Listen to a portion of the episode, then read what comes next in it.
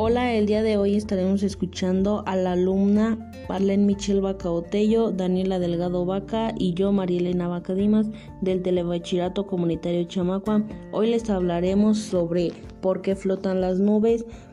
A mí me pareció muy interesante este tema porque porque son fenómenos cotidianos que podemos observar si tenemos la mente abierta y encontrar alguna forma.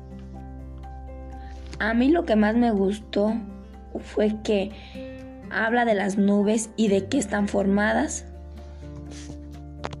Y a mí me pareció curioso que las nubes están hechas de agua.